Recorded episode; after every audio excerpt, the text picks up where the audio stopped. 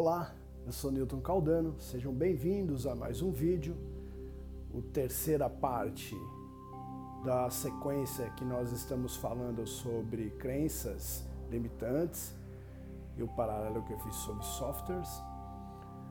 Eu vou fazer um pequeno resumo, onde no primeiro vídeo nós falamos como as crenças são instaladas, como elas crescem e como essas crenças continuam a te dar subsídios para os seus comportamentos, para as suas ações, onde não estão hoje condizentes com os fatos e os momentos presentes. Ou seja, você necessita fazer a atualização desse software ou, e então ressignificar essas crenças. O segundo vídeo eu dei vários exemplos dessas crenças, como elas podem nos sabotar, como elas podem atrapalhar a nossa vida, principalmente a nossa vida de relacionamento afetivo e amoroso. E eu queria agora fazer uma ponderação, uma ponderação exatamente nos exemplos que eu dei no, na segunda parte. Essa ponderação veio de uma grande amiga que assistindo a segunda parte me falou, Newton, você deveria também dar exemplos masculinos, porque os exemplos mais fortes que você deu foi do universo feminino e o universo masculino também tem crenças. Lógico. Exatamente. E você quer o exemplo mais forte e talvez o mais devastador de uma crença no universo masculino do que o machismo? Isso mesmo. O machismo é uma crença, é uma crença limitante. É uma crença onde o homem. Lembra que eu dei aquele exemplo de instalação de crença, na, onde falavam: ó, oh, segurem suas cabritas que o meu bode está solto? Onde eu falo também que é como se fosse assim: olha, o homem pode tudo e a mulher não pode nada. Isso é uma crença extremamente limitante.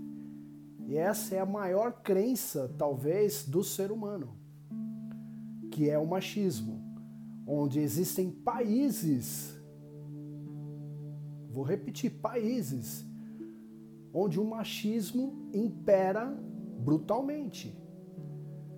E no Brasil também temos a sociedade brasileira é extremamente machista. Isso é uma crença. Nos vídeos passados eu falei de, historicamente que em 1960 as mulheres começaram a fazer uma transformação para maior liberdade. E na época, essa revolução de liberdade feminina, é, provavelmente, e é assim que aconteceu, teve que ser algo com uma energia muito forte, porque é algo extremamente enraizado esse machismo na sociedade brasileira e no mundo, logicamente. Mas vamos se ater à nossa sociedade brasileira.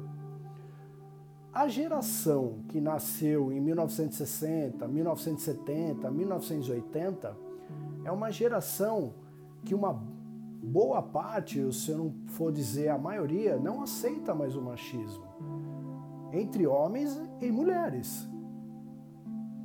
Mas o machismo é errado?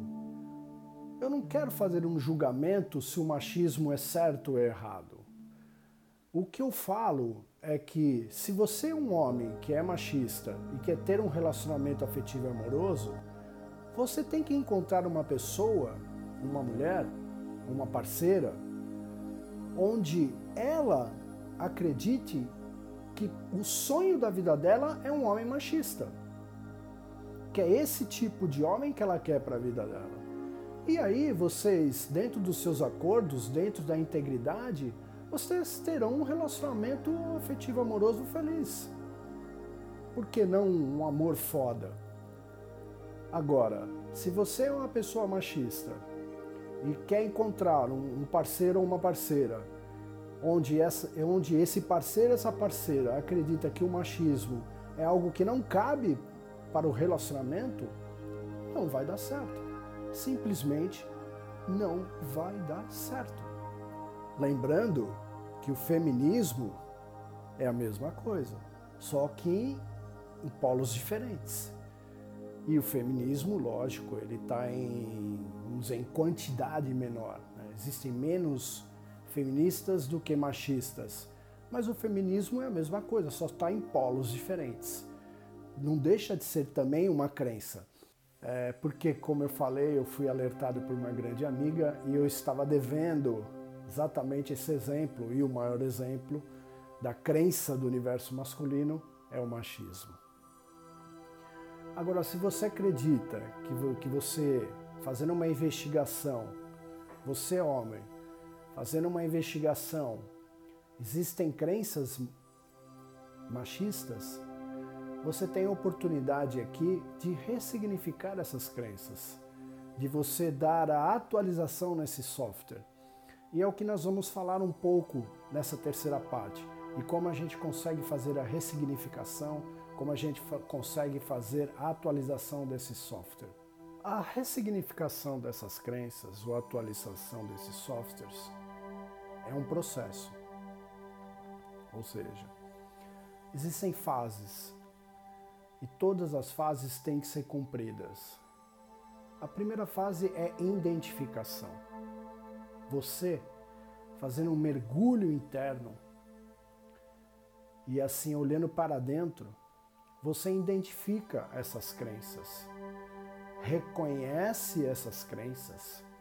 E dentro desse reconhecimento você fala: eu quero fazer atualização, eu quero ressignificar, porque assim eu acredito que eu possa ser um ser humano melhor, eu possa melhorar, criar maior consciência e assim ter um relacionamento afetivo amoroso melhor, em direção a um relacionamento foda, a um amor foda.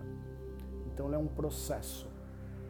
É, eu vou, te, vou fazer um exemplo aqui, um paralelo, como se você fosse para a academia porque você quer ter aquela barriga tanquinho.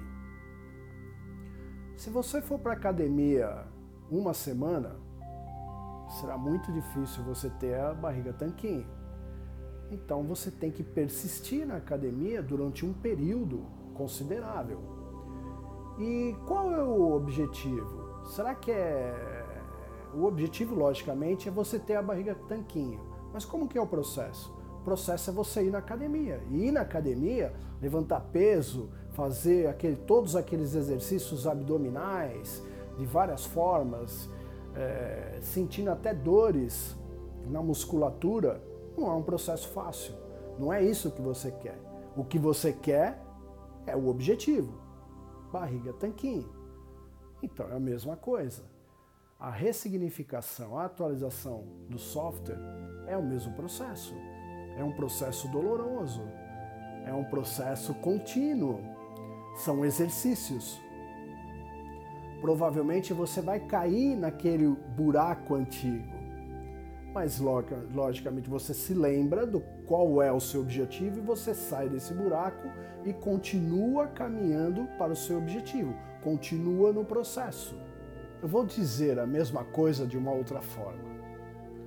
Existe uma parábola que é a construção de um hábito, onde eles acreditam que para você desapegar de um hábito e criar um outro hábito, um hábito mais assertivo, um hábito mais condizente, que se você fizer uma comparação é a mesma coisa, você está desapegando de uma crença que você acredita que não te serve mais, para você criar um outro hábito assertivo, hoje, pra, para você interpretação de fatos e momentos da sua vida de uma forma mais assertiva,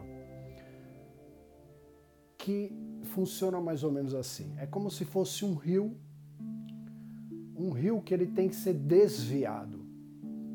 O rio tem seu curso e ele vai ser desviado. Como é que você começa a fazer o desvio desse curso? Você começa a cavar uma vala pequena e automaticamente um fiozinho desse, desse rio começa a fluir por essa vala. E você vai aumentando a vala. Como que você vai aumentando a vala? Você vai aumentando, vai aprofundando, vai aumentando. Então, não deixa de ser um esforço, nesse caso físico, para você ir aumentando essa vala, aprofundando essa vala, onde o rio automaticamente vai invadindo cada vez mais essa vala. Essa vala vai ficando maior, mais profunda, até o momento que o rio é desviado. Porque essa vala se tornou tão grande e tão profunda que o rio todo ele é desviado. Então é um processo. É mais ou menos dessa forma. Na, na ciência, as conexões neurais, as novas conexões neurais, né? E, é, o que a gente está falando para uma crença, você quer, você quer fazer a atualização dessa crença, desse software, você quer ressignificar, você primeiro cria uma nova conexão neural para aquele fato, para aquele momento. É, o comportamento que você tem perante aquele fato, per aquele momento, como você age, como você reage. Você cria uma nova conexão neural.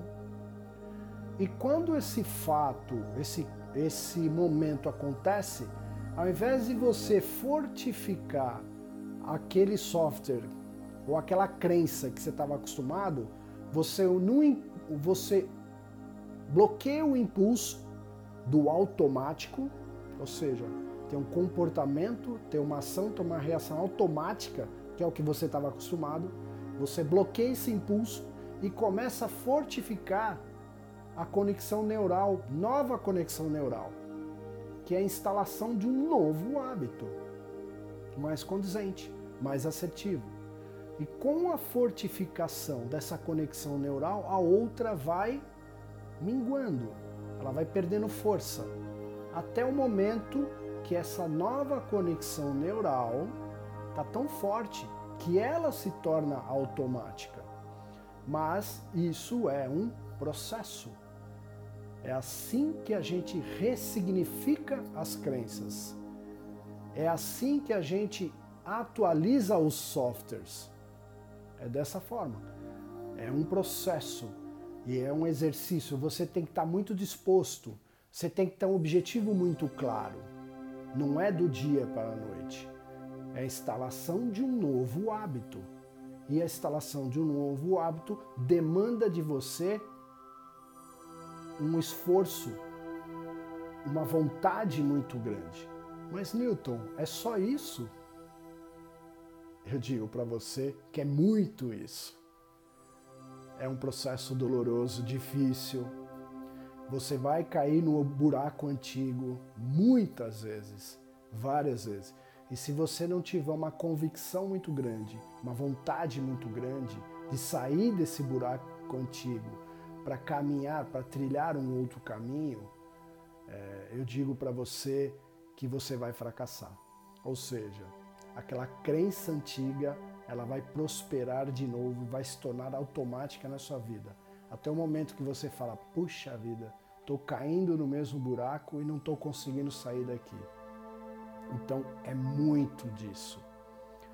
Parece muito simples falando, mas no dia a dia, no decorrer de um relacionamento afetivo e amoroso, você tem que estar muito atento é o chamado orar e vigiar. Você tem que estar muito vigilante ao seu, ao seu comportamento, às suas ações, as emoções que geram com os fatos e com os momentos e como você vai agir e reagir. Como você vai bloquear esse automático para dar força para o novo.